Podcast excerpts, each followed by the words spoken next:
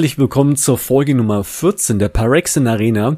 Heute mit viel interessanten Informationen, aber zuerst begrüßen wir Danny Solaris und Woody. Wie geht's euch denn heute so? Ja, moin. Ah, müde wie immer, ne? Das Streamer Live halt. Klassiker.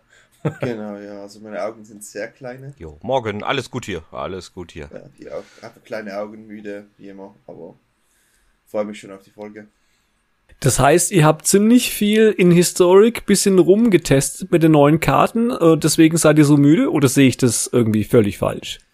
Ja, ich denke, das ist eher das allgemeine Streamen, aber ja, wir haben es, also ich habe es definitiv Historic getestet, manchmal mit mehr, manchmal mit weniger Erfolg. Man muss halt mal die Karten ausprobieren und äh, mit den neuen Karten, die ja gekommen sind. Aber es macht schon Spaß. Es macht schon Spaß, wenn wieder frischen Wind da ist. Irgendwie war das ja, wir haben letzte Folge, haben wir ja quasi so Prediction irgendwie gesagt bezüglich die neuen 25 Karten, die ja quasi nicht so dolle sind. Und äh, dann war, glaube ich, die Aussage von Solaris, da könnte plötzlich eine Explosion kommen und es verändert alles. War das so? Ja, also was heißt alles verändert? Also das nicht. Ich habe, ich war, ich bin nicht begeistert von dem Set gewesen, weil es einfach 25 Karten sind, wovon 70 Prozent egal sind. Aber es gibt so ein paar Karten, die zumindest, sage ich mal, so ein bisschen die, den Brewing-Geist wieder aktivieren. Also das ist ja so ein bisschen irgendwas, Historic wird dann irgendwann Leute, dann entwickelt sich so eine feste Meta und dann haben die Leute ihre Decks, die sie spielen und gerne mögen und solche äh, in, Infusionen von, zu, von zufälligen Karten, die aber einen sehr, sehr, sehr speziellen Effekt haben, ermöglichen dann irgendwie wieder neue Archetypen, andere Archetypen und dann fangen die Leute an wieder zu brewen und das Ganze ist einfach ein schönes Setting und ich finde, so ein paar Karten haben tatsächlich dann auch geschafft. Also Death Shadow hat zumindest viele Leute angezogen. Das Deck ist jetzt nicht so, also ich habe noch keine besonders gute Variante gesehen, aber viele Leute spielen irgendwie mit Harmless Offering rum. Inspiring Statuary hat ein bisschen Play gesehen. Traben Inspector. Also ich habe schon das Gefühl, dass dass die Leute gezielt Karten ausgewählt haben und gezielt Karten genommen haben, um irgendwie wieder so ein bisschen frischen Wind in Historic zu bringen. Und das fand ich eigentlich ziemlich cool. Mhm. Macht, macht Sinn, weil ist es einfach, wenn du quasi neuere Sachen siehst, wo du einfach sagst, oh mein Gott, die, die Option daran dachte ich gar nicht. Und dann fängst du selber irgendwie an, Sachen auszuprobieren, ist eine schöne Sache. Hat sich, Danny hat sich auch verliebt in eine Karte? Boah, also, es gab eine Karte, die ich schon, die fand ich schon immer toll, das ist Blink Moth Nexus. Ähm, ich denke, die Karte wird man definitiv noch mehr sehen in, in Decks, in Historic. Ähm, ich habe Death Shadow getestet, war jetzt auch nicht so überzeugt davon. Ähm, mhm. Die stärkste Variante, die ich bis jetzt gesehen habe, war, als ich gegen Brad Nelson gespielt habe. Das war, glaube ich, Upsun Death Shadow. Ähm, da mit diesem Turn 2 äh, 1-1, wo du vier Leben zahlen kannst, der Vanguard da geht das schon relativ schnell mal mühsam. Äh, weil du kannst einfach dein Live wegspammen und dann äh, hast du einfach so Turn 3 oder Turn, ja, greifst du mal gemütlich da Turn 2 mit einem Ultra Viech an. Das ist halt schon machbar, theoretisch.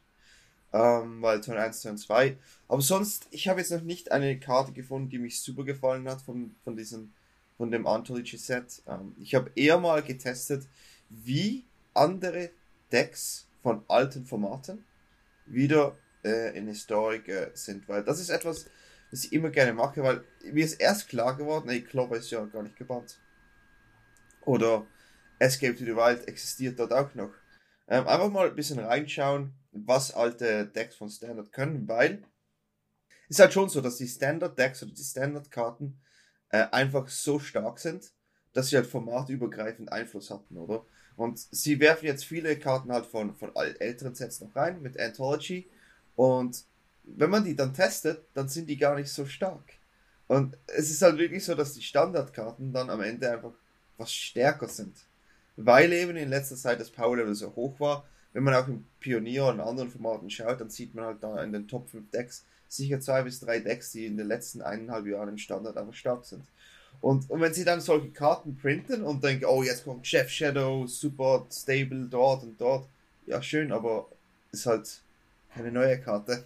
Ist halt, ist halt wirklich komisch, weil man denkt immer, alte Karten sind stärker. Oder so war das halt eine lange Zeit, oder?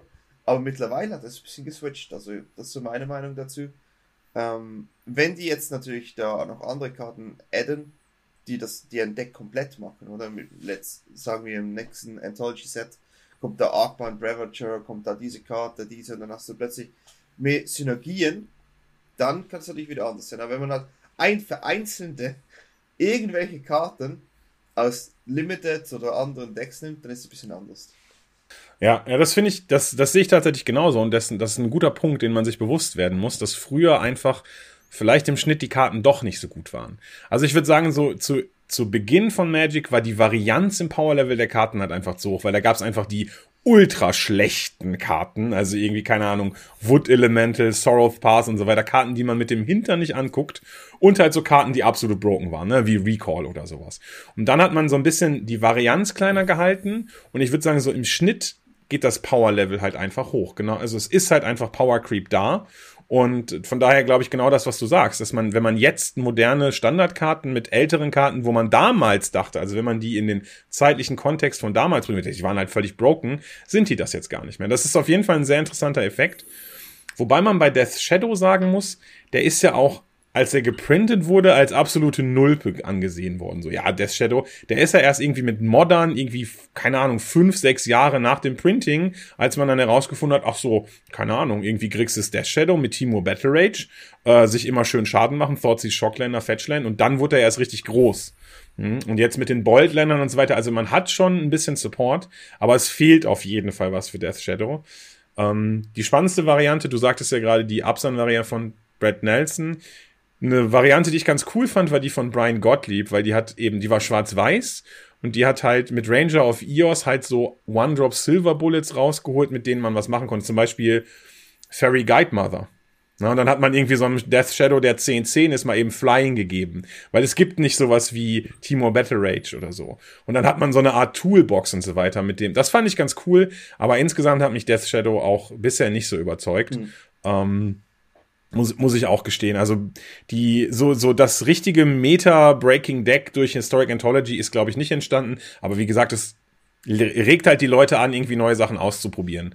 Auf der Ladder sieht man zum Beispiel Storm. Ich habe ab und zu mal gegen Psy, äh, Etherflux Reservoir und hier Inspiring Statuary gespielt und so weiter. Das finde ich eigentlich ganz cool, dass man wieder einfach was Neues sieht, neue Interaktionen sieht und so. Von daher würde ich schon sagen, war gut, dass es passiert ist, aber nicht die 4000 Gold wert. Nee, definitiv nicht. Also, ich fand auch zum Beispiel, es gab auch Decks wie White Winnies von äh, Cookies. Ähm, da waren auch zwei neue Karten drin, oder der Inspector und der Blink und der Blinkmoth Nexus. Also da, man sieht schon Decks, die dann wieder kommen. Oder ich fand auch Boris Equipment ist relativ cool, oder? Also das fand ich voll nice. Einfach voll nices Deck, ja. Da, da sehe ich einfach, wie er vier Equipments draußen hat und dann spielt er einfach Firmen Champion. Und dann ich überlege mir kurz, der Firmen Champion nicht Text außer Haste und plus 1 plus 0? Ja, Equipment for free. dann greift er dort mit 9 Damage einfach wieder an. Ein Mana, 9 Damage. So. Okay, das sieht gut aus. Also das war mega ja. nice. Solche Dinge zu sehen war mega nice. Und, und ist halt schon cool. Du hast ein Set, wo du, also ein Set, ein Format, wie Historic, wo du so viel Zugriff hast auf so viele Sets, so viele Einzelkarten, da kannst du halt so viele verschiedene Decks mit so vielen Arten von Gameplay spielen. Das finde ich extrem cool. Im Standard hast du natürlich jetzt auch viele Decks. Das ist halt ein gutes Format. Ähm, aber Historic ist es einfach vom Feeling her einfach ganz anders. Aber generell ist es das noch immer so gewesen, dass es quasi so Auf und Abs gab, Woody, oder? Es gab immer Zeiten, wo du gesagt hast, oh mein Gott, jetzt hast du unglaublich viel krasse Karten dann, dann gibt's so da so ein Down, wo dann irgendwie großmächtig nicht so großmächtig viel kommt. Also diese, diese Schwingungen, also, oder nennen wir es mal diese Sinuskurven, die gab's ja irgendwie immer im Magic. Also, dass, dass du sagst, oh, jetzt Eldrazi, das ist on the top, das ist viel zu viel Annihilator, das braucht kein Mensch, dann, dann kommt, dann kommt wieder was weniger und so weiter. Also. Magic ist tot, ne? Die Diskussion immer, ja. Ja, aus, also aus meiner Sicht gibt's dieses, dieses Auf und Ab wirklich immer. Immer. Also wie du, wie du gerade sagtest, du hast halt immer, immer wieder Releases dabei, wo du sagst, boah, was machen die da? Und ähm, dann kommt danach wieder einer, wo, wo du dann eher da stehst und sagst, ja gut, aber da ist ja jetzt gar nichts wirklich so Starkes, wie, wie, wie du im ersten Moment erwartet hast dabei. Aber unterm Strich, ähm, finde ich, ist auch genau das, was diese, diese ganze diese ganze Flexibilität und diese, diesen, diesen Wandel immer so ein bisschen auch am Leben hält. Weil wenn du immer nur Power, Power, Power druckst, dann brauchst du das Ganze nicht spielen. Genauso wie wenn du immer nur ja, Sachen, Sachen druckst, die, die keiner haben möchte. Aber ich finde, da muss man auch noch mal einen, einen Zacken aus der Krone brechen für, für Magic. Also ich meine, Magic existiert so lange und dieses Phänomen des Power Creeps, um sich am Leben zu halten, ist für ein Kartenspiel ist halt einfach ein Must. Aber ich finde, dass Magic das auf Kartenspielebene, wenn man das mit anderen Spielen vergleicht, relativ gut gemacht hat. In den letzten Jahren, so mit dem Start mit War of the Sparks, hat man halt eine etwas andere Designphilosophie gesehen, wo dann auch einige Bands notwendig waren. Aber das ist eben auch das, was die Spieler wollen. Ne? Die wollen halt flashy, neue, experimentelle Karten. Und mit denen einher geht dann natürlich einfach eine höhere Gefahr, dass Karten zu powerful werden. Nichtsdestotrotz finde ich, so vom Power Creep her an sich hat Magic das eigentlich in den, in den, keine Ahnung, 28 Jahren ganz gut gelöst. Sehe ich, sehe ich auch so. Ich wollte das jetzt auch gar nicht, gar nicht kritisierend meinen da in dem Fall, weil es ist, es ist halt einfach, wie du gerade auch sagtest, notwendig, um so ein Spiel auch am Leben zu halten. Und zum anderen hast du halt auch das Problem, dass du irgendwann unterm, unterm Strich äh, gefühlt erstmal alles schon gemacht hast oder alles hast. Wo willst du dann auch hin? Ich meine, da ist, da ist das, was sie dann gemacht haben, wie du gerade sagtest, mit der geänderten Designphilosophie Richtung War of the Parks und, und, und jetzt halt neuere Editionen, ich denke, eine gut notwendige Sache gewesen. Haben sie also aus der Sicht definitiv nichts falsch gemacht. Mhm. Ja, sehe ich auch so, weil wenn du quasi irgendwie immer das Gleiche hast, wenn du sagst, okay, jetzt ist Death Touch da, jetzt ist äh, mehr First Strike, jetzt gibt's mehr Flyer, jetzt gibt's mehr, keine Ahnung, Exile und so ist irgendwas. Aber wenn, wenn du eine Mischung hast von neuen Sachen, die vorher noch nicht da waren oder extrem günstig sind, also Stichwort Planeswalker, die plötzlich ganz wenig kosten gegenüber früher oder sowas, dann, dann bringt es halt mehr ähm, Tumult in das Format oder sowas, was dann entsprechend schön und schlecht zur gleichen Zeit eigentlich ist natürlich, all diese Dinge haben Vor- und Nachteile, aber ich finde, Kai hat schon, schon gut gesagt. Also, es braucht ja sowas, um das Ganze halt auch am Leben zu halten und da bin ich eigentlich ganz einverstanden. Hm, okay. Äh, was habe ich gesehen? Äh, Flüche, die sind entsprechend, habe ich äh, öfters gesehen. Bei euch nicht so? Flüche, die so plötzlich mehr gespielt worden sind als, als, als so vorher irgendwie, weil es die gar nicht gab? Oder seht ihr das nicht so? Also für mich war jetzt in Historic ich habe oft Sulta Ultimatum gesehen im Historic. Habe sie auch selber getestet. Das war so das meist gesehene mhm. Deck. Und dann wahrscheinlich Auras, weil die sind halt einfach immer noch stark vertreten, oder? Ähm, Death Shadow Experimente habe ich gesehen. Guter Name, ja. Es ist mal so, diesen Archetype. Ähm, dann habe ich natürlich auch wieder Elfen gesehen. Goblins habe ich weniger gesehen ähm, als sonst schon. Und natürlich, da hast du Chant und äh, Rakdos Sacrifice Decks, die sind halt immer noch sehr, sehr stark. Ähm, aber, ja, ich, ich habe jetzt kein richtiges Control Deck bis jetzt gesehen. Ich denke, Blue White war mal ein bisschen da, aber irgendwie ist es auch wieder weg. Ähm, ja, ich bin gespannt, was das Control Deck sein wird, weil alle Decks sind momentan sehr schnell. Ja, ja. Ja, also ich kann, ich habe, äh, kann so ähnliche Erfahrungen berichten wie Danny tatsächlich. Was ich noch ein bisschen gesehen habe, sind halt Elfen, weil also jetzt eher weniger durch Anthology als mehr durch Kaltheim haben Elfen ja noch einen Lanova-Elfen gekriegt. Also nicht wirklich Lanova-Elfen, aber so ein bisschen immerhin. Jasper Sentinel. Und der Elvish Warmaster ist auch ganz gut für die Go-White-Strategie. Also immer wieder ein 1-1-Token dazu bringen. Also die haben auf jeden Fall ein bisschen was dazu gekriegt. Genau wie du gesagt hast, Goblins habe ich wenig gesehen, aber ich glaube auch einfach, die haben ja gar nichts bekommen sozusagen. Und was für mich glaube ich, der so ein bisschen der heiße Scheiß ist, den ich allerdings bisher selber noch nicht getestet habe, ist eben dieses Angels Cleric Life Game Deck. Ah, ja, klar. Äh, was, was unglaublich, also was, keine Ahnung, immer relativ schnell relativ viel Schaden rausdrücken kann. Collected Company, mit Vito habe ich es gesehen, also die Absand-Variante oder nur grün-weiß. Also, das ist, sieht auf den ersten Blick zumindest ziemlich gut aus. Du bist halt mega gut gegen Agro. Und also die Vito-Variante habe ich noch nicht gesehen. Aber hm, es klingt natürlich schon heftig, wenn du, du heißt dich halt manchmal einfach 20 bis 40 Life Points pro Zug easy, oder? Und dann bist halt, ist der Gegner. Genau. Halt, ja. ja, halt, das ist halt so Collected Company, Valkyrie und Vito. Hein, Vito ist, glaube ich, auch noch ein Cleric oder so. Ja, ich habe keine Ahnung, auf jeden Fall. Auf jeden Fall, das ist broken. Ja. Mhm. Das ist witzig, ist witzig. Was ich, was ich auch lustig fand, war diese Harmless Offering Geschichte mit Nine Lives. Das Deck habe ich mir mal gebaut. Das fand ich lustig, weil da kann der Gegner so viel Life haben, wie er will. Er verliert halt Aber einfach. hat er nicht Nine Life? Oder Nine Life, ja genau. Er hat dann quasi Nine Life im wahrsten Sinne des Wortes, aber verliert dann Nine Life und verliert dann auch entsprechend das Spiel. Oder wenn du so Planeswalker-Deck hast, die einfach das, das, den Nine Life auf den ersten Blick gar nicht so realisieren. Du schiebst ihn das rüber und er so, okay, ich bin trotzdem, mir egal. Und dann verschwindet plötzlich die Nine Lives und er dann explodiert. Fand er nicht so lustig. Also ich fand, fand die Kombination durch diese Harmless Offering jetzt unglaublich spannend und lustig das ist auch etwas genau das, was ich meine. Harmless Offering bringt ja jetzt einen sehr einzigartigen Effekt in Historic. Also sowas gibt's irgendwie auf zwei Karten in der ganzen Magic-Geschichte. Donate und Harmless Offering oder sowas. Donate hat vor 20 Jahren irgendwie mit Illusions of Grandeur irgendwie ein Deck definiert. Und jetzt haben wir den Effekt auch in Historic. Und, und das finde ich ist einer der Vorteile von Historic. Dadurch, dass man nicht nur klassische Sets nimmt, äh, und keine Ahnung, Historic ist dann ein Format, wo gar nicht effektiv irgendwie 500.000 Karten drin sind oder so, sondern vielleicht irgendwie nur die neuen Sets, die auf Arena drin sind, aber dann immer so die 20, 25 Karten, die dann relevant waren oder einen tollen Effekt haben. Ne? Man braucht ja von einem Set wie Kaltheim, wie viele Karten gehen davon in Historic rein? Vielleicht 10% oder so? Und wenn man sozusagen das ein bisschen kondensiert und einfach die coolen Effekte da reinpackt, kriegt man mit einem relativ kleinen Aufwand ein sehr, sehr, sehr flexibles Format hin, wo unglaublich viel geht. Also, das finde ich mega nice. Hm, hm. Modi, siehst du auch so? Ja, kann ich gar nichts groß zu sagen. Passt. Also groß anderes zu sagen. Passt so. Ja.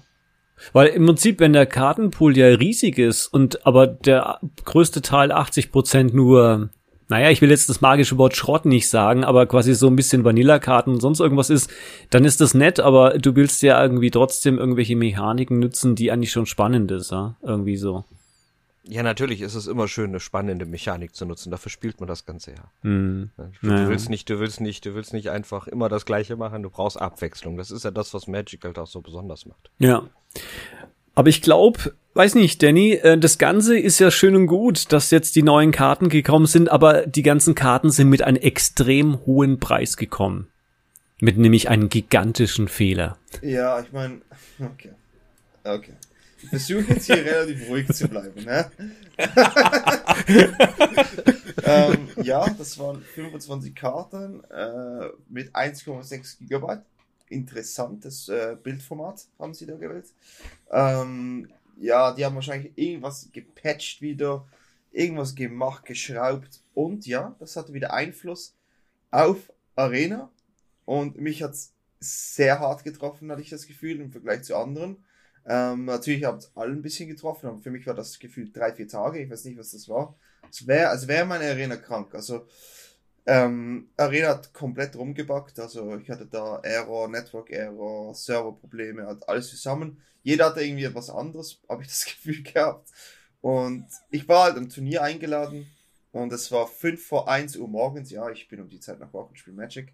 Ähm, und ich habe mich schon gefreut, oder? Ja, jetzt spiele ich wieder Turnier, äh, da alle am Warten, wieder Ben Stark wollte meine Revanche, oder?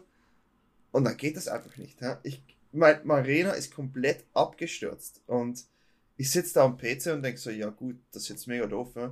Geh da, da in Discord-Call rein, sag allen, nee, es geht nicht. Die warten noch lange auf mich. Dann musste ich droppen nach 50 Minuten. Dann spielen die ein Spiel und dann fliegen auch alle raus. Also es war halt mega schlechtes Timing. Und dann nachher hatten wir ein Ziel am Wochenende und ich hatte immer noch Probleme. Es war einfach, ich war so genervt. Ne? Ich wollte YouTube-Videos machen, ich wollte testen und ich hatte so viele Losses, einfach nur weil, ja, es ist halt jetzt so. Das ist halt, für mich war das mega anstrengend. Also als Content Creator oder halt als, als jemand, der dieses Programm braucht, ja, um, um, ja, um Geld zu verdienen, um, um das zu machen, was man macht, oder? Und dann geht's einfach nicht. Das ist halt mega anstrengend. Wenn es mal ein Tag ist, okay, geil, ist cool, ich habe frei. Mhm. Aber dann mehrere Tage für mich war halt mega painful. Ich denke, es war natürlich für viele anstrengend, nicht nur für mich, oder? Aber also ich fand's, ja, ich könnte jetzt da noch 20 Minuten darüber reden, aber ich gebe mal das Wort weiter. Du, du musst dich beruhigen, noch einen Tee trinken oder sowas. Also wir haben das relativ einfach gelöst. Äh, die Zuschauer meinten, das geht ja gar nicht, du tropfst da ständig da raus und so weiter, Disconnect und so weiter. Dann haben wir einfach gesagt, okay, wir machen ein bisschen Retrooms, also Loop Hero gespielt und das war nicht auch okay. Aber ich denke mal, wer, wer nicht die Option hat, quasi andere Spiele dann zu spielen auf Twitch, der hat dann halt ein Problem. Also, oder er ist quasi Paperspieler, der hat so, so keine Probleme, weil da stürzt kein Klein ab. Also. Magic Online. Ich das Spiel gespielt. Auf Twitch, weil das Doofe noch war, ich wurde noch geradet von Gabriel Nassif, oder? Ich war dort ne, am Kleinfixen ne, und plötzlich heißt der Raid 800 Leute. Ich so, ja, ich so, äh, Gap, das ist ein bisschen ein schlechter Zeitpunkt. ich kann nicht spielen. Und er so, ja, ich habe gemerkt, viele konnten nicht, hab viel Rank gewonnen. Ich so, was? Also ich dachte so, ja, okay, was mache ich jetzt? Ich habe ich einen Raid.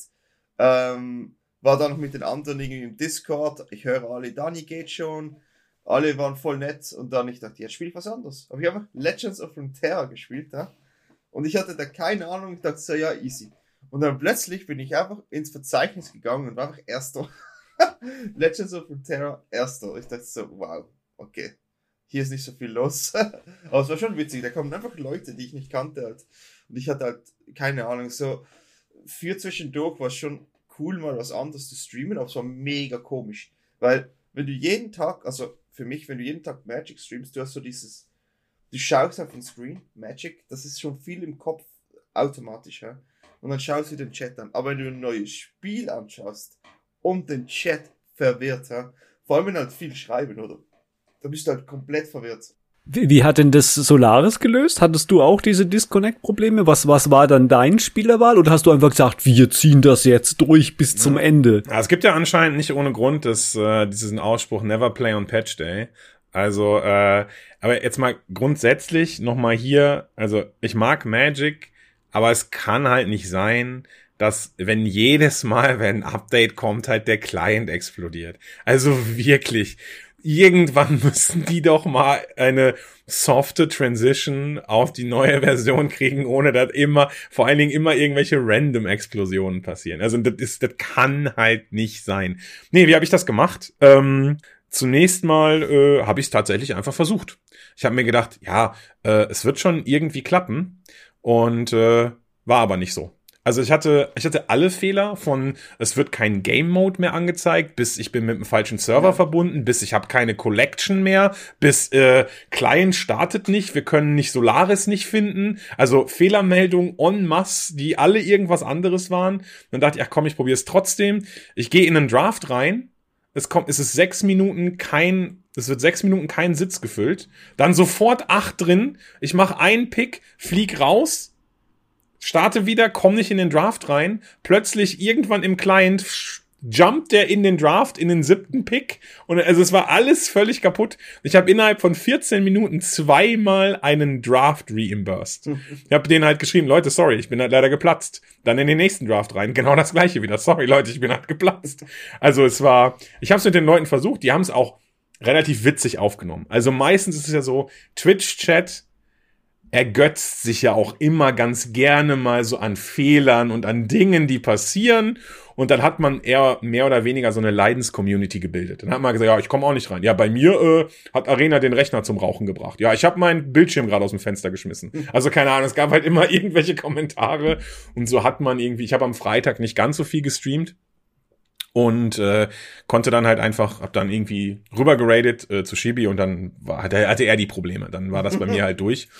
Und ähm, ich habe dann schlussendlich ähm, tatsächlich aber nur am Freitag Probleme gehabt. Und im Gegensatz zu Danny hatte ich den Freitag dann halt frei und habe mir halt, hab halt vorher alles produziert, ohne dass ich wusste, dass irgendwas Probleme bereitet. Also ich war mhm. komplett durch und mein nächstes Turnier war dann erst am Samstag und bis dahin gab es bei mir tatsächlich keine Probleme mehr. Was ich aber spannend finde, dass das halt so regional unterschiedlich ist, dass Leute dann irgendwie abends Probleme hatten und dann am nächsten Tag ist irgendwo anders ein Problem und die haben Probleme und so. Ich verstehe gar nicht, woran das liegt oder wo die ihre Server hingepackt haben. Ich hatte am, ab Samstag war bei mir wieder alles set, alles perfekt.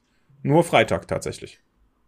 Da ist ja in den Magic Shibi äh, Stream, äh, wo du entsprechend dann rüber geradet hast oder sowas, hat der Winrael hat er dann das das ganze äh, Sache entsprechend genau definiert. Der hat nämlich dann reingeschrieben, dein Deck, mein Deck, unser Disconnect. Ich finde, das setzt das tut alles entsprechend perfekt definieren und äh, das kann mir gut so vorstellen, das kann mir so vor wahrscheinlich, wenn wenn wenn Woody äh, entsprechend draftet und im Hintergrund alle Kinder irgendwas von ihm wollen. Das ist auch immer dieser Disconnect. Also ich würde jetzt gern draften, aber kann nicht, weil er irgendwie was machen muss, oder? Das, das kann man sich so im Paper dann auch so vorstellen, oder? Das ist so ein bisschen der, der unvirtuelle Disconnect, wenn die Konzentration auf einmal weggezogen wird und du dich überhaupt nicht auf deine Karten konzentrieren kannst, ja. Ist aber dann logischerweise für mich zumindest mit ein Grund, dass ich, dass ich einen Draft nicht mache, wenn ich gerade die Kinder um mich rumhüpfen habe. Hm. Ja. ja, gut, du kannst es quasi dann noch irgendwie managen als solches, ja. Das ja, macht ja Sinn. Ich meine, wie, wie Kai gerade sagte, selbst bei, bei Magic Online oder Arena ist es ja never play on Patch Day. Aber es kann halt nicht sein. Ganz, sind wir mal ehrlich. Die haben ja, die machen jetzt da ja keine Rocket Science, ne? Also die haben, die haben 25 Karten da reingeballert.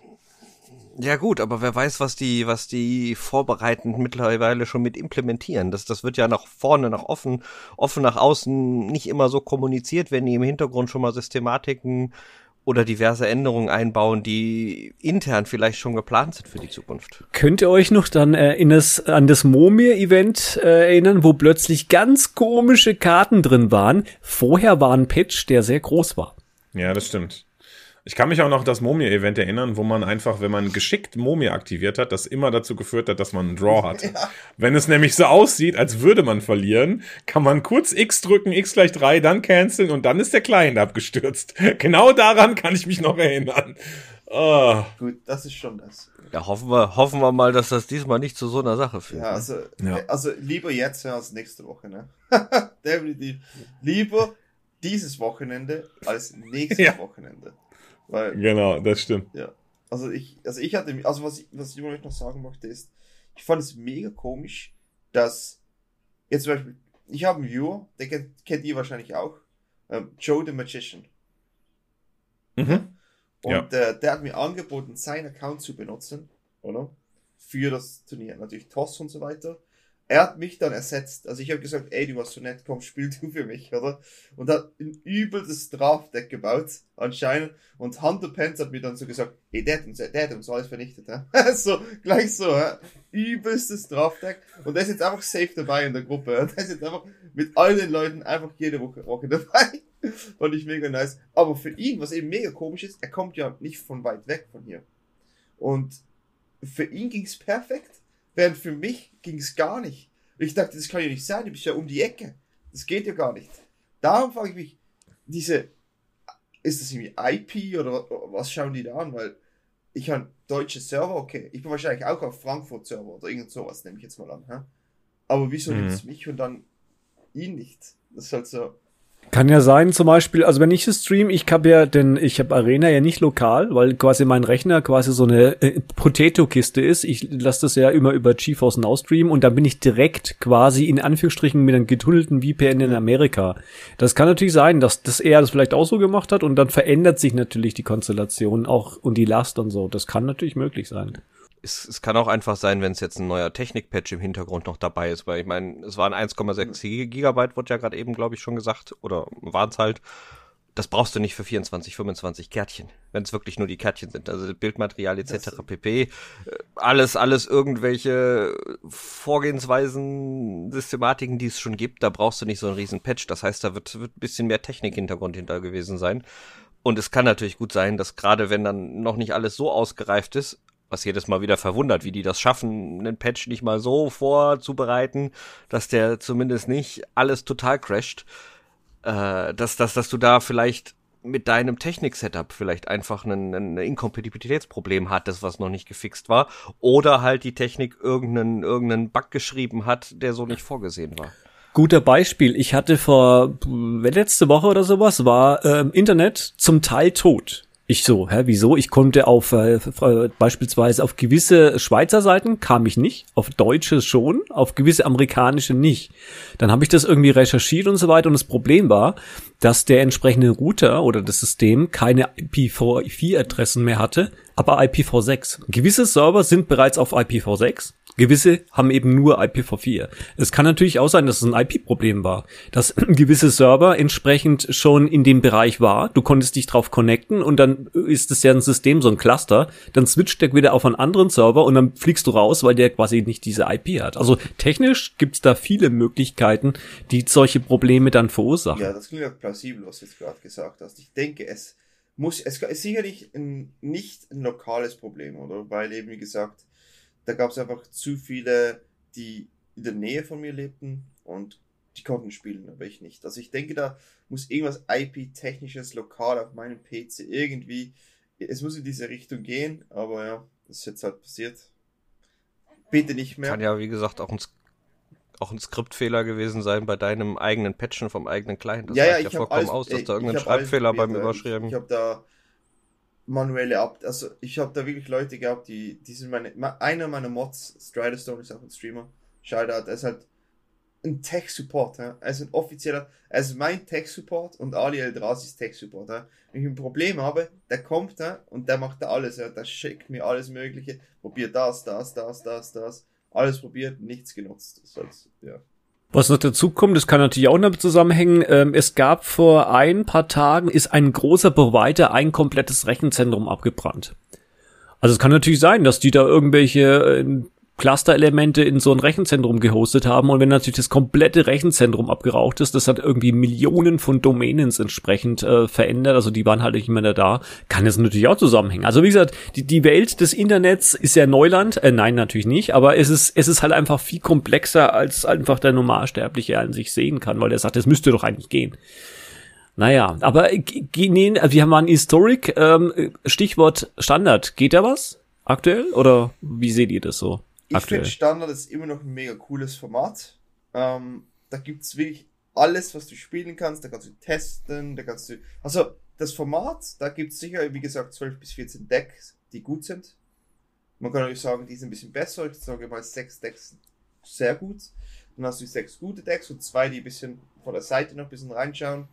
Aber du kannst halt immer noch alles ausprobieren, weil durch dass es eben so viele Decks gibt, gibt es ja nicht ein Deck, das einfach alle Matchups gewinnt. Also wenn du die Statistiken anschaust, die wechseln auch, was sehr interessant ist. Also zum Beispiel ein Deck, das mal 48% Winrate hat, wie Rogues vor drei Wochen, ist jetzt wieder über 50% gekommen, weil eben die anderen Decks vielleicht ein bisschen mehr gespielt wurden als die anderen wieder, weil eben so viel äh, Variety, Vielfalt, sorry, Vielfalt entsteht.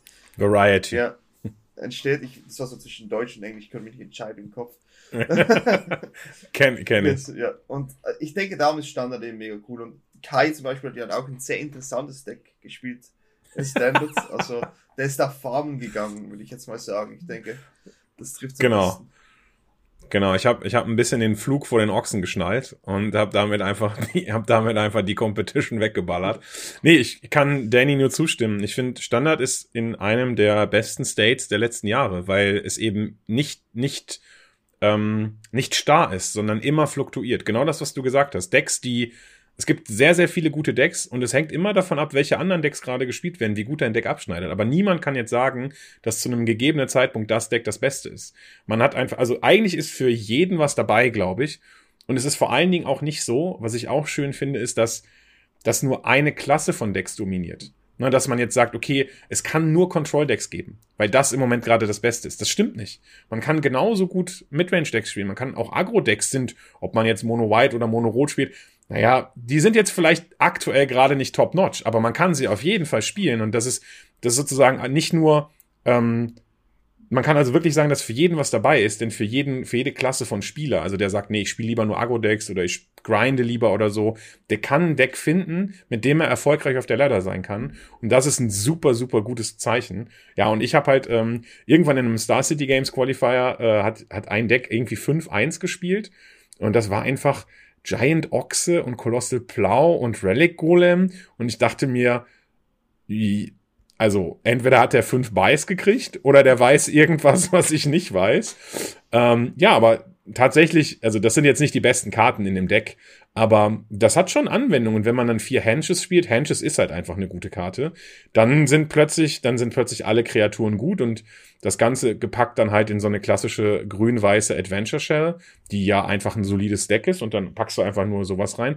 Das führt zu absurden Zügen. Also du kannst teilweise mal Turn 4 Emirias Call hardcasten, weil du vier Mana hast und drei weiße Mana von dem Ochs, von dem Blau kriegst. Und dann machst du einfach zwei, vier, vier Engel oder so. Also das ist mega cool. Macht mega Bock. Hat mir Spaß gemacht. Und sind wir sogar mit auf Mythic gekommen.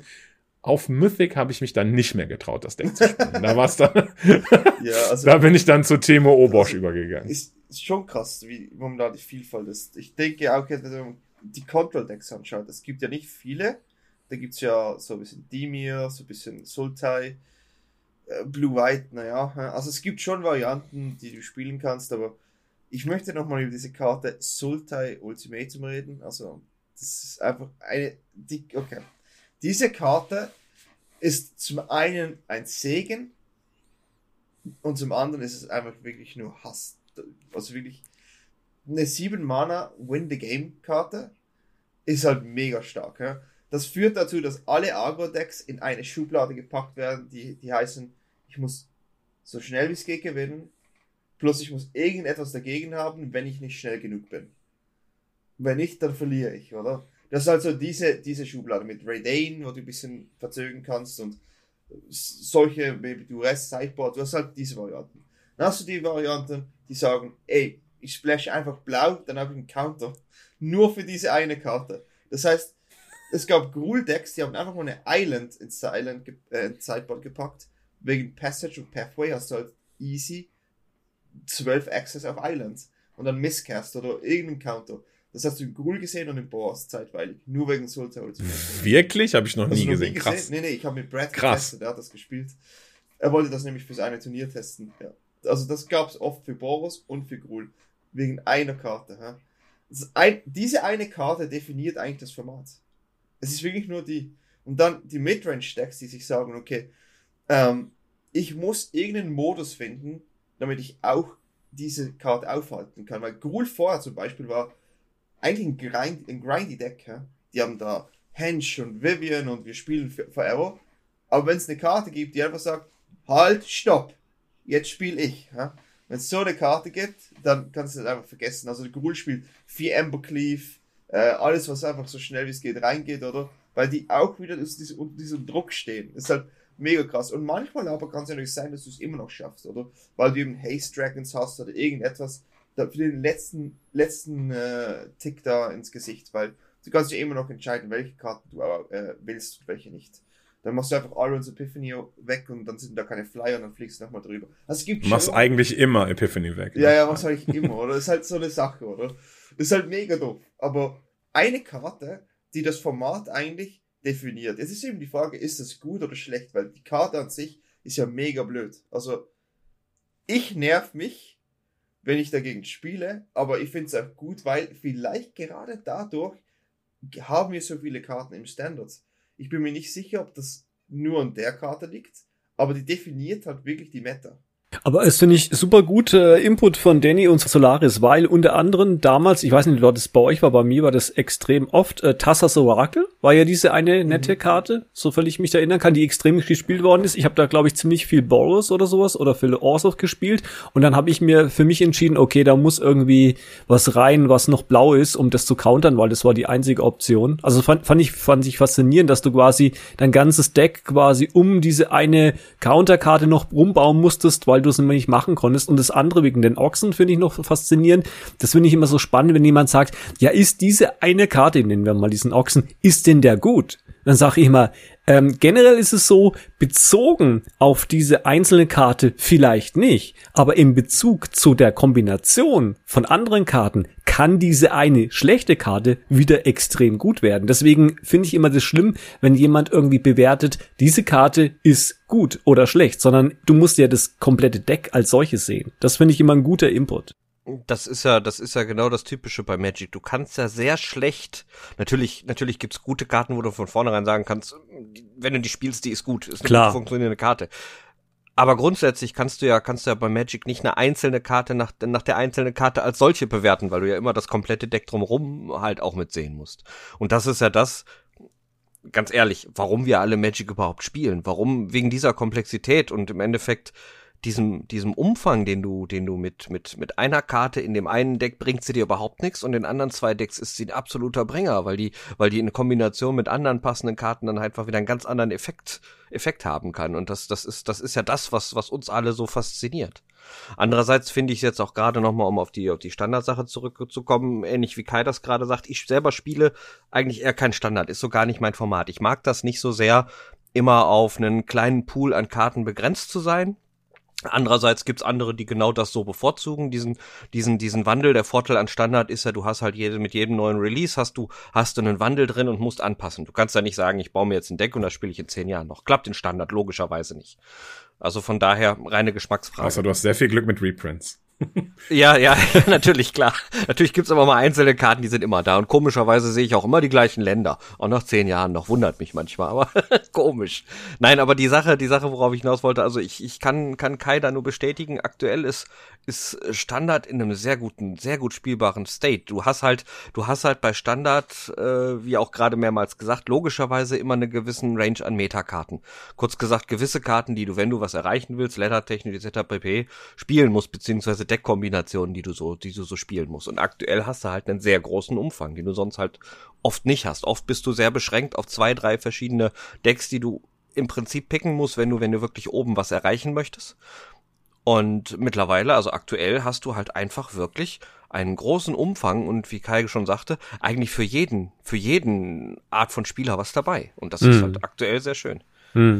Hm. Ja, sehe ich auch so. Und generell ist es so, Murderous Rider ist eine gute Karte, in der Milddeck hat's aber nichts zu suchen. Ja, das stimmt. Eine Sache noch würde ich auch gerne noch kurz auf, auf Danny eingehen. Und zwar, ähm, äh, mir ist das gar nicht so bewusst gewesen, dass Sultai Ultimatum oder Emergent Ultimatum äh, ähm, so sehr die Meta definiert, aber das stimmt natürlich schon. Jeder muss im Sideboard irgendwelche Karten haben, die irgendwie das handeln können. Da sieht man auch Karten, die man sonst nicht sieht. Sowas wie Roiling Vortex oder Deafening Silence oder Janeth Magistrate, der dann aber auch nochmal gut gegen Adventure-Karten und sowas ist. Aber viele Sideboard-Karten, die so einen sehr nischigen Effekt haben. Was mich aber generell noch interessieren würde, ähm, und zwar ist der Punkt, weil da bin ich mir immer nicht hundertprozentig sicher, was korrekt ist. Du sagtest, man braucht dann ja diese Sideboard-Karten oder Karten, wenn man nicht schnell genug ist, um sozusagen das, die Explosion vom Ultimatum noch zu verhindern. Aber diese Karten sind ja meist auch welche, die sehr, sehr langsam sind. Die Frage, die ich mir stelle, ist es dann vielleicht nicht besser, trotzdem seinen aggressiven, konsistenten Gameplan durchzuziehen und einfach vielleicht ein, also ne, ich meine, stell dir vor, du bist das monorote Deck, du legst auf eins einen Fervent Champion, auf zwei könntest du Robber of the Rich legen, oder du legst Rolling Vortex. Und dann ist die Karte natürlich viel langsamer. Und da würde, da, das würde mich interessieren, was, was da sozusagen, was da besser ist. Das, das ist ein guter Punkt. Also ich denke, das ist sehr deckabhängig. Also jetzt Mono-Rot, denke ich, ist das beste Deck theoretisch gegen ähm, Sulta Ultimatum, was das Tempo und das Damage, äh, und Damage angeht. Also da kann man sich sicher zweimal überlegen, so ein Rolling Vortex zu legen ähm, weil der kann halt ohne Probleme entfernt werden von dem Binding. Also ich bin jetzt auch nicht der größte Fan von Rolling Water. Ich sehe natürlich, wieso man spielen kann. A, Life Gain, B, halt der Effekt, wenn dann das gespielt wird, nimmt man Schaden, oder? Das sind halt so diese Dinge. Aber da hast du vollkommen recht. Es gibt natürlich Strategien, wo du halt wirklich besser bedient bist, wenn du halt mehr alles auf eine Karte setzt, oder?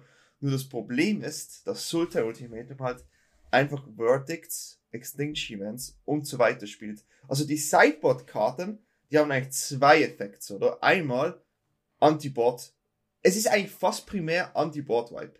Wenn du eine, wenn du eine Creature-Based Strategy spielst, bist du primär Anti-Board-Wipe, damit du zum Ziel kommst. Natürlich haben die meisten Anti-Board-Wipe-Karten aber auch noch einen Effekt auf die andere Sorcery-Speed-Aktion, weil entweder sind es Counter, es sind äh, Hand-Hate-Karten oder Redane zum Beispiel, oder? Eine 3 Mana 2-3, die schon mal fliegen kann, aber auch die Karten kosten mehr mit 4 und höher. Das trifft jede Boardvibe, oder? Und so weiter. Also, genau, also ich würde zum Beispiel sagen, Raydane ist immer gut, weil genau. Raydane hast du einen Agro-Plan und verlangsamt die Gegner trotzdem, genau. sozusagen. Genau. Ne? Also das ist eine Karte, die würde ich auch immer spielen. Und du hast zum Beispiel Toski-Decks, oder? Wo du halt sagst, okay, dann spiel du das. Ich habe auch 20 Karten, die ich dann im nächsten Zug ausspiele und versuche nochmal zu gewinnen. Das halt wirklich viele Varianten, oder Haste halt, weil das ist halt sicher schon mal gut. Also, ich denke jetzt Mono Rot da mit dem Vortex, da bin ich jetzt auch nicht ein großer Fan davon. Ich denke, Vortex kann man spielen in Decks, wo man halt gegen, gegen Classic Control ist Vortex stark. Also gegen den Dimir Control ein Vortex legen, das ist schon painful. Also wenn ich ja. verliere mit Dimir, ich spiele das oft, dann ist es einfach gegen diese Karte, weil ich so, ja gut, ja, ich habe es jetzt nicht, ja, jetzt bin ich halt, ja, Pech. Oder also, ja. dort, dort passiert's. Aber gegen Sultai das auch ein Deck ist, das ich mega adaptieren kann. Ja? Also du hast am Anfang wie nur Anti-Creature gehabt, jetzt hab jetzt hab ein bisschen gemischt und es gibt halt, also ich persönlich, und dann nehme ich wunder, was du findest, ich finde immer noch Sulta Ultimatum ist wahrscheinlich das stärkste Deck, weil, und das ist der Hauptgrund, wenn das Deck läuft, gibt es fast kein Counterplay. Das ist so meine ja. Meinung.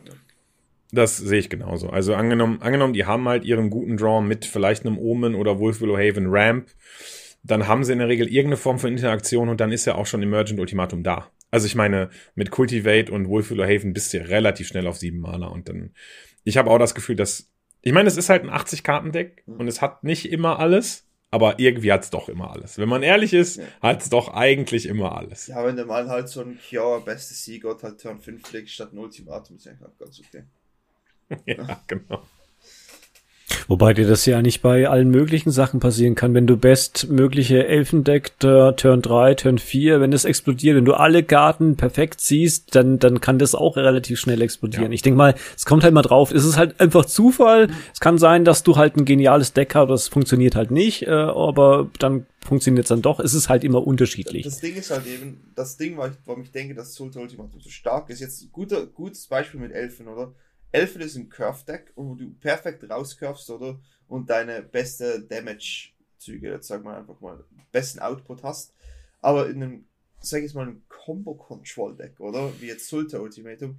Natürlich musst du in 80 Karten deine Removals und so weiter finden. Aber wenn du halt das Deck so baust, dass du halt genügend äh, Card Draw hast, Ramp hast, Removal hast und dann ein äh, Payoffs hast, ist halt schwer dazu whiffen, weiß ich jetzt nicht auf Deutsch sagen, also dazu verfehlen, oder?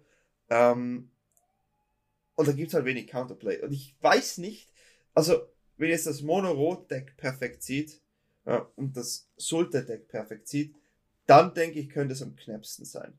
Weil halt eben das Mono-Rot Schaden reindreschen kann, das like, Direktschaden und vor allem Faceless Haven ist super big. Also das ist die stärkste Karte gegen Sulta Ultimatum, weil du nur ein Spot Removal haben kannst. Du kannst das nicht mit dem Board weghaben. Also Safeless Haven ist die Fa Faceless. Safeless. Also diese Karte ist definitiv die stärkste gegen Sultai, weil du halt da deine Karten brauchst. Aber sonst denke ich, wenn die Karte nicht da ist, dann gewinnst du mit Sultai. Das ist so mein, mein Gefühl. Ja. ja. Das ist aber unterm Strich genau die Essenz von Magic, wenn du es genau nimmst. Natürlich kommt es immer ein bisschen darauf an, wie dein Draw ist und ein bisschen darauf an, welche Karten du im Deck, bis, Deck hast, aber unterm Strich halt auch, wie gut du dein ganzes Deck für dich ausbalanciert hast. Um die Wahrscheinlichkeiten zu erhöhen, halt die richtigen Dinge auf möglichst viele Gegenreaktionen im Deck zu haben, die aktuell gespielt werden. Das ist ja genau das, was man beim Magic Deckbau macht. Du gehst nicht einfach her und sagst, ich spiele nur die Karten, die mir gefallen, ist schön und gut. Aber damit kommst du ja auf Dauer nicht weit. Du musst ja auch so spielen, dass du gewisse Sachen kontern kannst, egal ob es jetzt Control-Sachen sind oder halt entsprechende Gegenreaktionen in Agro-Verhalten etc. pp. Und dazu kommt dann halt natürlich ein bisschen das Kartenziehglück, was aber wahrscheinlich, von den Wahrscheinlichkeiten her zumindest natürlich modifiziert wird mit dem, wie du dein ganzes Deck drumherum baust und was du so reinpackst, in welcher Menge etc. pp. Oder du kriegst halt auf die Starthand ständig fünf Länder oder weniger Länder, gell, Solaris? Ja, das passiert halt auch, genau. Aber ich wollte gerade noch ein Flashback machen, und zwar Flashback zu äh, Solaris Set Release Preview zu Ikoria äh, Companion Yorion. Was ist das denn für ein Scheiß? Als ob man jemals 20 Karten mehr als 60 spielen möchte, weil man will ja ein Deck, genau wie du gesagt hast, wo die möglichst konsistent haben und immer alles das ziehen, was man braucht. Niemals wird man 20 Karten extra in Deck packen. Das ist ja ultra bad, nur um diesen Effekt zu haben. Okay, Solaris, you're wrong. Ja. You're wrong big time. Aber das war tatsächlich meine initiale Reaktion. Eben genau das, was ich gedacht habe. Du willst Magic ein konsistentes Deck haben. 20 Karten mehr bedeutet, du findest die Keykarten halt in 33% der Fälle weniger. Ja, doesn't matter. Aber kennt ihr das nicht auch? So, du, du, du, du tust äh, dann, dann Arena starten und gemütlich äh, hast du einen Gegner, schaust mal einen Gegner rüber und denkst dir, oh Moment, Moment, Deckliste, hm, hm, Der hat doch 200 und mehr Karten, also die Chance, dass der quasi die richtigen Karten zieht, ist relativ gering und du sagst einfach, was zieht er? Er zieht exakt die richtigen Karten zur richtigen Zeit und er hat 240 Karten oder sowas. Das kann ja nicht sein. Ja, doch, er, die sind gewitelistet. Aber erschreckenderweise gibt es, gibt es solche Decks wirklich. Wobei die eher nicht standardrelevant sind, sondern eher in Formaten wie Vintage oder, oder Legacy gespielt werden, wo du einfach einen größeren Kartenpool hast und unterm Strich natürlich theoretisch zwölf Karten mit dem gleichen Effekt reintun kannst, weil es drei unterschiedliche Karten sind, die aber im Prinzip dasselbe oder zumindest auf dasselbe zurückgreifen, die im Standard aber einfach nicht legal sind. Also von daher, wenn ich, wenn ich schon mal Vintage oder Legacy spiele, habe ich selber schon mal Decks, die teilweise bis zu 100 Karten gehen und da sieht man auch schon mal größere. Ist zwar auch eher die Ausnahme, weil wie Kai gerade sagte, wenn du die Karten nah an diesem 60er Cap hältst, hast du halt die höhere Wahrscheinlichkeit auf eine gewisse Konsistenz, logischerweise. Es ist alles, ne? Du hast eine Karte maximal viermal drin und dann ist es eine reine Rechensache, wie wahrscheinlich das ist, diese Karten zu ziehen. Aber wenn du halt, wenn du halt einen Zugriff auf einen anderen Pool hast, kannst du das schon mal ein bisschen anders handhaben. Das ist, das ist, das ist klar. Jorion ist ja auch eine Karte. Also, es gab ja lange das Meme, dass Jorion-Decks einfach konstanter sind aus irgendeinem Grund, den keiner kannte. Das war ja wirklich ein, Running Gag. Du hast immer eine saubere Hand gehabt mit 80k. So, wow, das Jorion Adden läuft gut, weil du immer ich hatte weniger Mulligans mit Jorian Decks als mit nicht Jorian Decks. Das ist halt schon, da habe ich immer gedacht, irgendwie komisch, ja. Ähm, aber natürlich baust du halt auch auf ultimativen Zug aus, oder? Also mit deinen Omen und all dem Zeug und dem Geflickere, das du haben kannst. Wenn du das hinbekommst, dann bist du eigentlich immer gut da. Und du kannst es ja auch im Sultan Ultimate machen, oder? Du hast ja auch bei deinen Omen, das da deine Bindings. Es ist nicht ganz so powerful wie jetzt halt bei den Esper Decks, die damals, aber ist halt immer noch stark, oder? Wenn da halt mal, vor allem wenn man, wenn man einen Counter baiten möchte, sag mal, sag mal, ne? So ein Jahren auf der Hand ist immer stark, weil du möchtest halt nicht, dass der zwei Omen flickert. Das willst, du, nee. willst das, du willst es einfach nicht. Es stört dich, oder? Das kannst du einfach nicht haben und, und darum ist halt Jorion dort auch stark. Aber ich weiß nicht, meine Erfahrung war echt, dass die Decks mit Jorion einfach konstanter waren und ich weiß nicht wieso. Weil eben mathematisch, oder? Denkst du ja, 60 Karten muss konstanter sein. Vielleicht gibt es da irgendwas mit Shuffle. Ich habe so nie in Jahr Deck live gespielt. Wird nicht, wird nicht verraten. Das sind die Internas, die quasi keiner weiß oder sowas. Aber mal noch eine andere Geschichte. Internas, äh, Stichwort Kaltheim Qualifier Weekend. Was war denn da im Sealed los? Interner mäßig Solaris. Also es gibt ja wieder äh, jeden Monat, es war ja ein bisschen anders, aber jetzt ist es jeden Monat so, dass man sich wieder für die modernen Pro-Touren oder jetzt Championships äh, qualifizieren kann und jetzt am äh, letzten Wochenende war die letzte Möglichkeit, sich für die Kaltheim Championship zu qualifizieren und diesmal allerdings zum ersten Mal im Sealed-Format. Äh, das ist wieder so ein zweitägiges Event, wo die Top 1200 Mythic des vorherigen Monats eingeladen werden. Es gibt noch andere Möglichkeiten, sich zu qualifizieren über Star City Games und so weiter, aber die meisten Leute qualifizieren sich eben über einen Ladder Finish.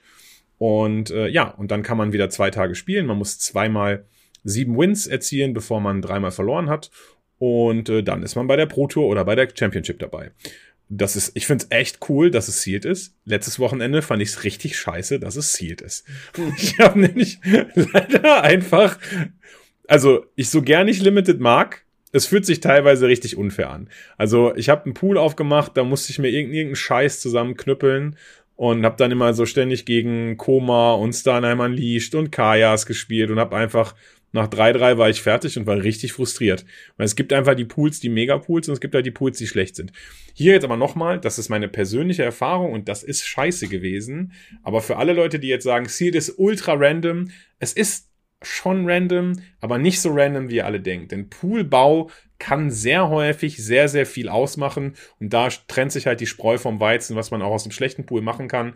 Manchmal ist leider einfach nicht mehr drin. Es kommt ja auch noch die zusätzliche Magic-Varianz dazu. Aber dieses Wochenende war leider, obwohl ich es richtig genossen habe, dass es sealed war, eher so ein Event zum Anzünden. Hm. Hat Danny mitgespielt bei den ja, Weekend? Ich, mitgespielt. ich denke, mein Pool war okay. Ich habe ähm, die ersten zwei Games, also das erste Game hatte ich noch ein bisschen anders Deck, aber da musste ich halt zweimal Mulligan auf 5 machen, weil yikes, gibt's halt manchmal, oder? Das habe ich dann verloren. Musste Jorion spielen, dann passiert ja, das nicht. Spielen, ja. äh, dann habe ich halt da gedacht, okay, ja, es gibt's, kann passieren, schlechter Start, habe ein bisschen das Deck geändert, war eine gute Entscheidung, äh, habe mich dann auf zwei Farben ein bisschen fixiert, war ich musste halt ein paar Karten spielen, die ich nicht möchte, aber ich denke, es ist konstanter und habe einfach nur für Showdown gesplasht. Showdown schon mal eine coole Karte, no biggie. Ich hatte einen Mammut und einen Showdown. Also ich hatte schon mal zwei solide Karten. Ähm, die Spiele dann habe ich äh, gegen die anderen Bomben. Es, halt wirklich, es hat sich einfach so angefühlt, ja? der Spieler, der die Bombe zuerst sieht, hat gewonnen. Ja? Und das war einfach. Ich habe da gegen den Deck gespielt, dann spielt der Showdown. Ich so, ja, ich habe die Karte auch. Hallo, hallo Deck, ich habe die Karte auch. Habt ihr aber nicht gezogen, hä? Und dann denkst du also, ja, cool, hm, nice, ja, outgeskillt, oder? Und danach, und dann habe ich gegen Schub gespielt, ich weiß nicht, ob ihr den kennt. David Steinberg. Und hat mhm. einfach das 1 zu 1 gleiche Deck wie ich gehabt, ha? Gleiche Farbe, Showdown gesplashed, Mammut, es war gefühlt einfach das gleiche, ha? Und da hat dann auch, ich habe es nicht geschafft, also ich bin dann auch nicht weitergekommen, Tag 2. Er auch nicht, er hat dann getweetet, ich habe gesehen, aber auch relativ frustriert darüber und ich habe dann auch mit ihm geschrieben, das war halt, wir hatten beide entdeckt, dass es eigentlich geht, aber wir haben halt einfach, ja, du musst es halt ziehen, oder? Und in unserem Matchup, das ging 50 Minuten, hä? Und jeder, der, der Board State war einfach gleich, ja? Und jeder gewonnen, bitte zieh die Bombe, bitte zieh die Bombe. Und er hat sie einfach dann zuerst gezogen. Da dachte sie, ja, nein. Das war halt, das ist halt auch Sealed, oder? Nicht nur der Pool, es ist halt auch, du hast manche, also die meisten Karten, ne, halt ein, zwei Mal drin, und die Bombe nur einmal. Und das momentane Call-Time Sealed Format ist halt das bombenheftigste Format. Das, also ich bin ja kein großer Limited-Spieler, aber ich habe ja meine Draft-Erfahrung. Aber das hier jetzt ist ja wirklich richtig ein Bombenformat. Also der, der da die zieht zuerst und wenn du keine Antwort hast, hast gewonnen, oder? Das ist halt einfach so meine Meinung. Und ich bin jetzt auch zum ersten Mal nicht Tag 2 gekommen. Finde ich halt auch schade, weil jetzt kann ich keine Gems gewinnen, oder? Normal gehe ich 5-2 am Tag 2. Jetzt habe ich meine Gems nicht mehr. Ähm, ja, schade. Das ist schade, ja, traurig. Da muss ich ja Woody gar nicht fragen, weil der hat, glaube ich, gar nicht Kaltheim gespielt, sondern der hat Wallheim, glaube ich, gespielt, auch ein Heim oder sowas. Also insgesamt hatte ich in letzter Zeit ein bisschen wenig Zeit überhaupt zum Spielen und ja, ich muss zugeben, aktuell spiele ich ab und zu mal Wallheim, was natürlich so das ein oder andere ja, Stündchen von Magic abzieht. Ähm, ja, ist richtig. Ja, ja, aber es ist auch ein Heim. Also ist es ja ähnlich. Also es ist was völlig anderes im Prinzip Solaris, oder? Ja. Thematisch vom Favor. Ich habe ich hab Valheim auch mal ein bisschen reingeguckt tatsächlich, aber ich würde sagen, also tatsächlich präferiere ich doch Kaltheim über Valheim an dieser Stelle. ähm, aber ich wollte tatsächlich nochmal das aufgreifen, was Danny gesagt hat, denn ähm, Kaltheim ist tatsächlich ein sehr bombenheaviges Sealed-Format. Das liegt daran, dass man wirklich nur sehr, sehr schlechten aggressiven Sealed-Pool zusammenkriegen kann, denn selbst selbst Ziel, selbst, selbst ähm, aggressive Decks in Kaltheim sind sehr synergetisch. Denn die brauchen One-Drops, die brauchen halt dann diese Goldvein Pickaxe und so weiter. Und du brauchst halt, du brauchst ein sehr, sehr, sehr spezifisches Set an Karten, um Agro-Deck, ein synergetisches Agro-Deck bauen zu können. Und das kriegst du im Sealed halt noch viel seltener hin als im Draft. Im Draft funktioniert das, im Sealed nicht. Und das bedeutet, dass alle Sealed-Decks oder sagen wir mal 90 Prozent der Sealed Decks eher langsam sind und deshalb war, deshalb hängt es halt wirklich von den Bomben ab. Und selbst, also Danny, ich kann dich beruhigen, also selbst wenn du einen okayen Pool hattest mit Showdown und Mammoth, das sind halt zwar Bomben, aber das sind nicht die Tier 1 Bomben. Die, also gegen Koma und gegen Starnheimer Unleashed siehst du halt immer noch relativ scheiße aus mit den Karten tatsächlich. Und das sind halt die Karten, die die Spiele gewinnen schlussendlich. Oder die Karre auch, der Cadillac. Der Cadillac ist halt auch so, so krass. Ähm, also von daher, da kann man, kann man, kannst du dir nichts vorwerfen. Es lag einfach am Pool.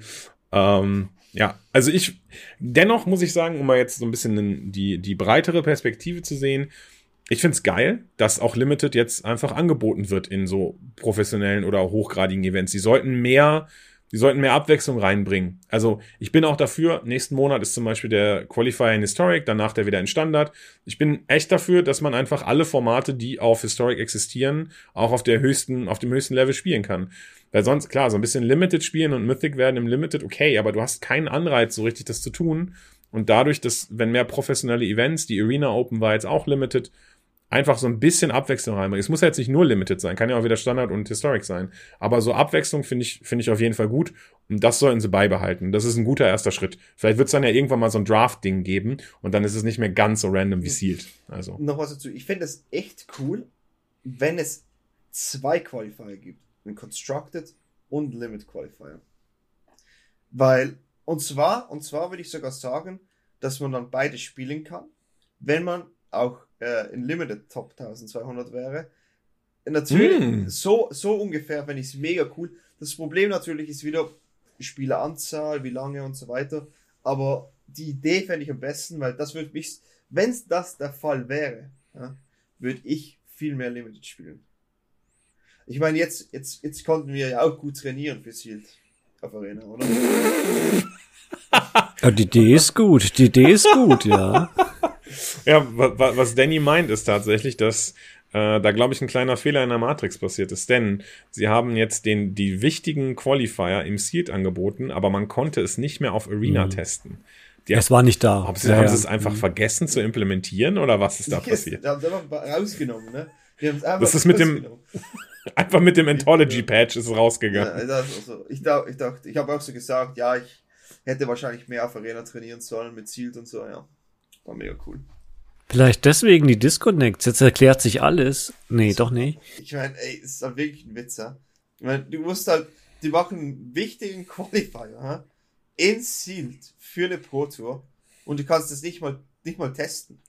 Du kannst ja nicht, du musst, du musst Magic Online runterladen und dort Geld ausgeben, damit du Sealed spielen kannst, oder? Das einzig wahre. Nicht jeder hat Zugriff zu einem alten PC. Ich, ich habe es tatsächlich gemacht. Hast du es gemacht? Ich habe es sogar gemacht. Ich habe ein Seed gespielt. Ich hatte noch 24 Tickets rumliegen Ja. auf dem Account und habe dann ein Seed gespielt, ja. Ja, ja nee, ich habe mir auch überlegt, ganz ehrlich, ich habe mir auch überlegt, aber habe dann gedacht, ey, komm, es geht schon. Und ja, ich, ich denke, ich habe sicher ein bisschen Fehler gemacht. Hätte wahrscheinlich diese nicht gemacht, hätte ich die Option gehabt, ein bisschen mehr Deckbuilding zu testen. Ich, hab, ich war dann online und habe da diese Deckbuilding so Sealpools mir generieren lassen und ein bisschen gebastelt. So in diese Richtung, aber ich konnte halt auch das nicht testen. Oder Limited ist ja was. Also Drafting finde ich halt komplett anders wie Sealed, weil du eben, und vor allem weil du gesagt hast, es gibt eben diese aggressiven Strategien. Es ist halt so viel schneller, weil dann spielt man Boss und dann, ja, Attack, Attack, Attack, Attack, Turn 4, Win, ja, gefühlt. Ja, Ja, das ist halt ganz anders, ja. Wo die nimmt es ganz, ganz locker, würde ich sagen, oder? Ja gut, ich habe ja mein Magic Online Client, wenn ich es wollte, hätte das für mich wenig Umstand gebracht. Aber ist schon ist schon richtig, du bist halt ein bisschen gezwungen dann auf andere Techniken zurückzugreifen und in dem Fall dann halt auch noch Geld auszugeben. Und das ist natürlich schon so ein bisschen ah, ja, wenn du wenn du wenn du das nicht benutzt, wenn du nicht zufällig Arena und Magic Online benutzt und es dich nicht ganz so stört, weil du es auf Magic Online sowieso gelegentlich tust oder da halt Sachen draftest oder spielst oder an, an, an gewissen Formaten teilnimmst, wo du eh ein bisschen Geld rein reinsteckst, dann ist es egal, aber das ist eher der Ausnahmefall, behaupte ich mal. ein letzter Satz noch dazu. Also wenn ich mir jetzt so mh, einen Überblick über meine Viewer verschaffe, also so was ich denke, dann würde ich sagen, dass sogar ein Großteil der Leute gar nicht weiß, dass Magic Online existiert. Die sind über Arena dahin gekommen und vielleicht sind dann auch ein paar einfach sehr talentiert und haben da irgendwie Limited oder Constructed Top 1200. Ich glaube, die hätten gar nicht gewusst, dass es die Option gibt, Magic Online runterzuladen. und. Ganz ehrlich, ich kann mir das gut vorstellen. Da, das ist garantiert so. Also selbst bei Papierzeit, wenn ich nur im Log-Modus bin oder so, sieht man da schon mal, dass dann Leute kommen, wenn er dann mal Magic Online spielt oder, oder, oder andere Streamer, MC und Co., dann kommt immer die Frage, oh, ist das Magic? Das sieht ja aus wie Magic-Karten. Ne? Und die kommen dann sonst für Arena. Und das ist natürlich klar, Arena hat einen großen Hype für Magic gebracht und viele Leute dazugezogen, gerade digital. Und die wissen natürlich im ersten Moment nicht, dass es Magic Online gibt. Hm.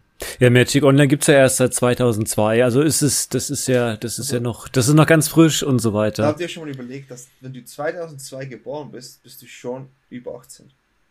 Mhm. Äh, Mhm. Ja, Magic Online ist jetzt volljährig. Ja.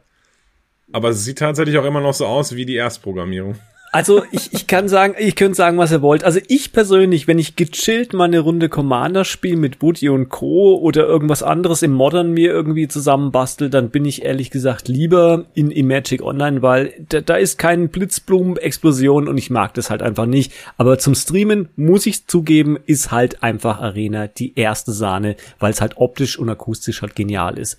Ja, generell ist es ja so, äh, ihr sprecht jetzt um alte Sachen, 2002, Magic Online und so weiter. Also generell, es gibt auch alte Sachen, die auch aktuell sind, nämlich irgendwie so die Sowjetunion. Irgendwas hat irgendwie Solaris was gebracht wegen UdSSR, was ja eigentlich. Ich, ich gebe zu, es gibt eine Analogie, äh, aber wir haben, wir wussten leider nicht so, also wir haben uns irgendwas Flashiges ausgesucht. Genau, denn es gibt nämlich den Content Creator Charity Pokal.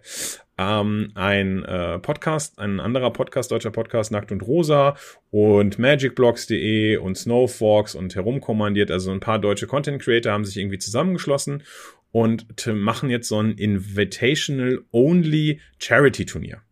Und äh, da haben wir auch eine, da haben wir eine, eine Landingpage für von Ultimate Guard. Das Ganze ist auch von denen gesponsert. Und ich dachte, ich erwähne das auch mal kurz hier, weil das eigentlich eine ganz coole Sache ist. Denn es, die Charity steht im Vordergrund, der Spaß steht im Vordergrund. Ähm, acht Leute nehmen daran teil.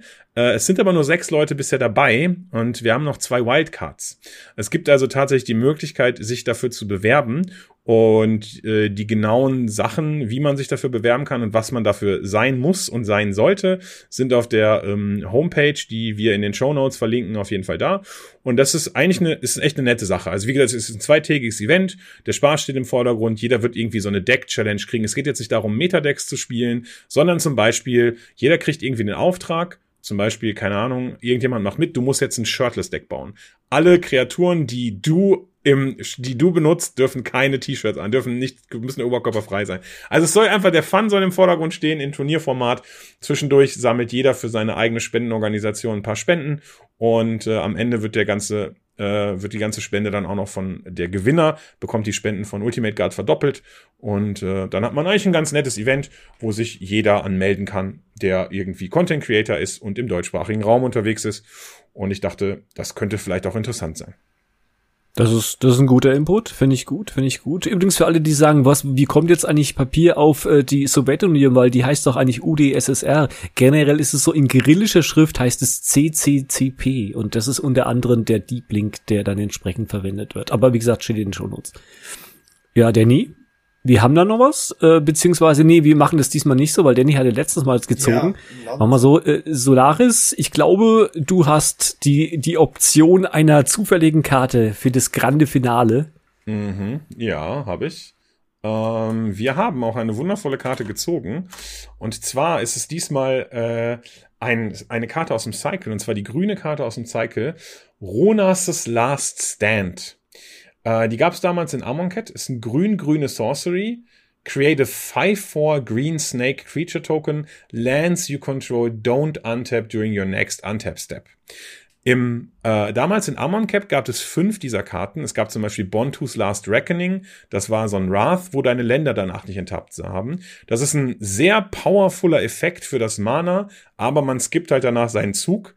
Ähm, ich finde, es ist ein interessantes Design powermäßig waren die jetzt nie alle so krass tatsächlich, aber man konnte mal so ein bisschen über die Stränge schlagen und ein bisschen was machen, was eigentlich für die Converted Mana Kost viel zu gut ist. Dafür hat man dann allerdings eben seine Länder nicht enttappt. Und Ronas Last Stand ist die grüne Variante davon. Aber die ist ja insane gut als Finisher. Du hast irgendwas auf dem Board, was Haze gibt und dann war's das.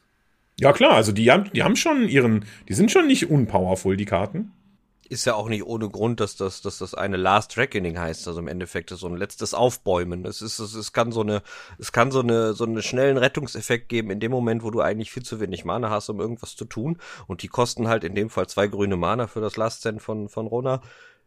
Für wenig Mana äh, einen recht powervollen Effekt aufs Board zu bringen. Also, ich finde die Karte ist nicht mal schlecht on, on Curve, oder? Weil, wenn du ein Deck spielst, wo du günstige Karten hast und dann Turn 2 und 5, 4 leckst und dann Turn 3 kannst du ja nicht immer ein Land spielen. Das nicht, weißt du, ich meine?